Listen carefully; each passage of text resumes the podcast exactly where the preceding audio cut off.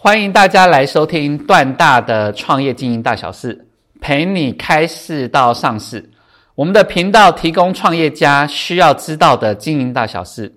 希望能陪创业家们开市到上市。本节目由三富四代经营股份有限公司与工作乐创业的共享空间共同合作。好，那我们今天开始来谈一下。公司登记前啊，你一定要知道的六件事。公司登记前呢，我们通常企业主一定要先思考一件事情：你今天第一件事情到底是要独资还是要合伙？那独资的概念跟合伙的概念，其实就是在看说，你今天想要自己做，嗯，自己赚这个钱就好，还是呢，你要找伙伴一起做？但一起做的话，你一定先想清楚，那你要怎么分钱？或者是第三种，你会请人来做？但请人来做的话，你一定要赚得够。好，所以我们通常在独资合伙的时候，当各位企业主你有一个赚钱的模式，那我们通常设定的假想的一个状况，通常就是说啊，你大概自己能够赚到八万、十万块以上的收入。那你可能之前在接案，那你在合作的过程当中，第一件事情是，当你能独资自己做的时候，是你正在做的事情哦，是很多企业可以外包，而且你可以独自接案的。但是如果说今天呢，企业是希望你统包，而不是哦，只是独独自包一个工程阶段的话，那我会建议你一定要找合伙人一起合伙经营，是因为你就找伙伴一起统包，可能两个合作的工序，然后这样的话，你会有点像垂直整合或水平整合的方式，会增加你的营业收入。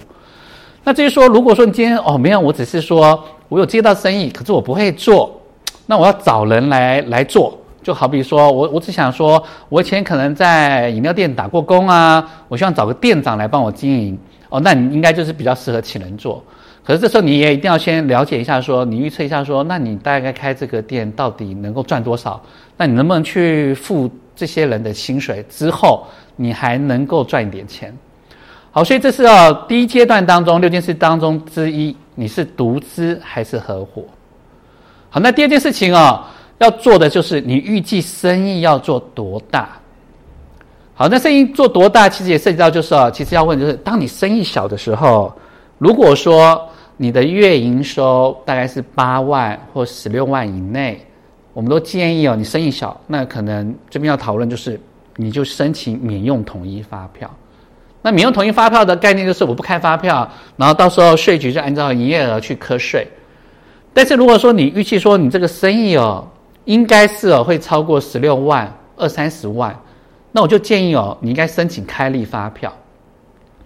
那当然呢，开立发票是否你生意想做大的人？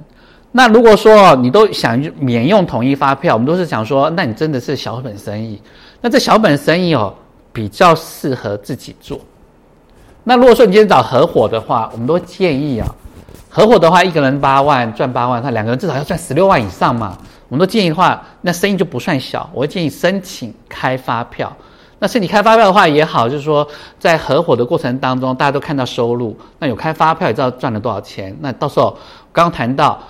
一起做怎么分，那你有开发票也可以好好的讨论怎么分。好，这是哦第二件事情，你预计生意大概做多大？第三件事情啊，我们就要谈到了你创业的资本额需要多少。那这时候有两个状况，第一个就是你资本额够。那通常啊，你资本额够的话，我们就说，那你预计先一个月哦，你进这生意大概要花多少钱？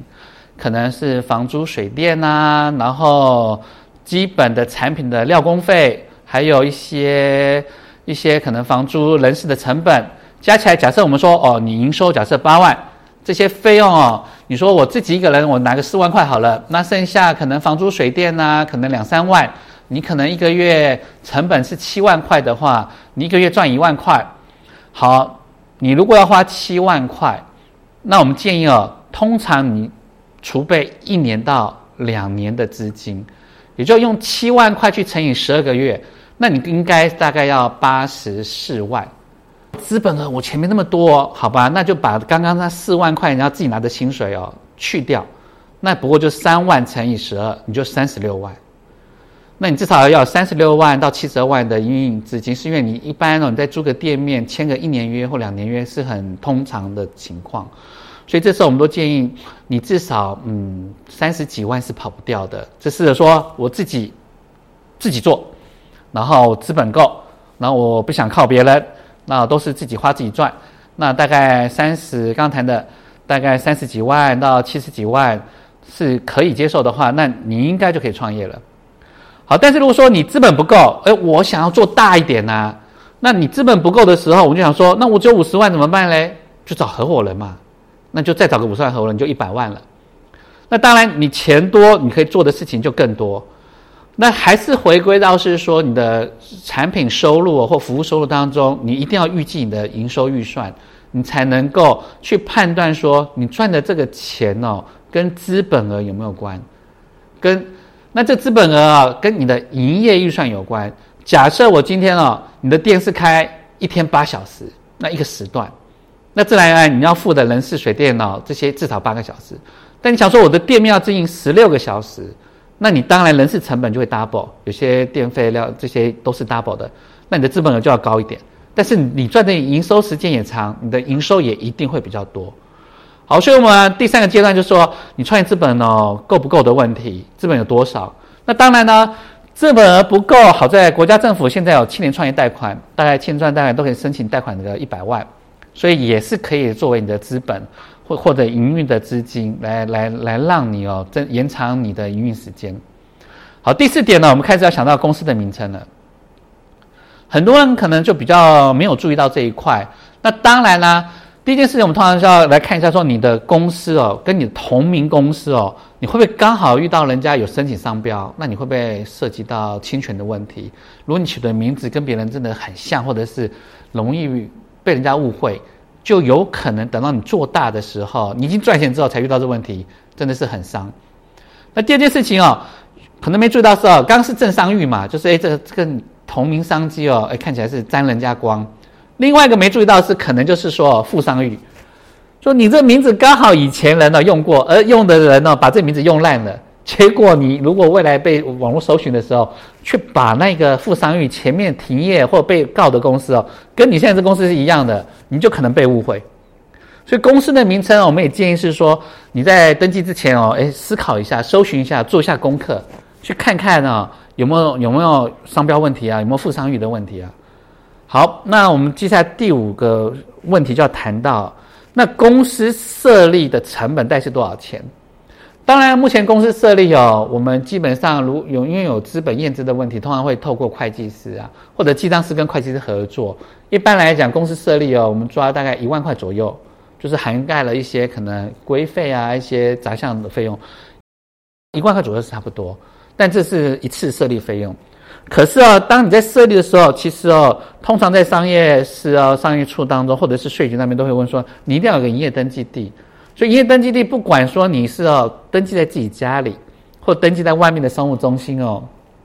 一个月一两千块是跑不掉的。如果说你登记在自己的家里，其实哦，你虽然没有付钱给自己，但是一年后税局哦会发给屋主，他会核定课税。他核定科说，哦，你的租金可能，我认为说，你虽然用自己家，那你的租金至少个两三千块，他还是按照说你这个房东个人所得，到时候也会去课税，所以啊，都有有好有好有坏，那当然就按照自己适合的方式去决定，你要设立在家里呢，还是设立到商务中心。好，最后一点，第六点哦，我们就要来谈到公司的登记步骤了。好，登记步骤大概有五大项，那第一个是哦。公司的名称预查，就如同刚刚我谈到第四点了，你的名字哦，正商誉还是副商誉？公司的银行开户，那银行开户当中，自然来就是刚刚我们谈到的，你的资本额，第三项资本额大概多少钱，然后去开户，先从筹备户啊，然后等到第三点，登记步骤当中，会计师验完字之后，你大概就可以转正式户了。那这时候同步啊，会计师啊，或经常师会帮你去送商业司啊，商业处当中去办理你的公司登记。那公司登记完之后，正式取得了法人身份之后，只剩最后一个第五个步骤，到税局登记。那税局他会核发你的统一编号给你。那一般呢，公司大概简单的大项就这五个步骤。那也刚好涉及到前面的五大作业事项，我们来重复一遍啊。就第一个，你是要独自来合伙；第二个，你预计生意大概做多大，到底要不要开发票；第三个，你的创业资本够不够？然后到要不要申请新创新创贷款。第四个，你的公司名称有没有商标、证商誉，或者是诉讼负商誉的问题？第五个，公司设立哦，虽然就是一万块啊，或者一年一万八的这样租金哦，但是你还是要估其他的一些营运的成本费用，还是要估估进去。那第六个，公司登记步骤记得。公司名称预查、银行开户、会计师验资、商业处商业司登记或税局登记哦，一个都不可以少。好，今天呢就跟大家分享一下公司登记前你一定要知道的六件事。好，那段大谢谢大家的聆听。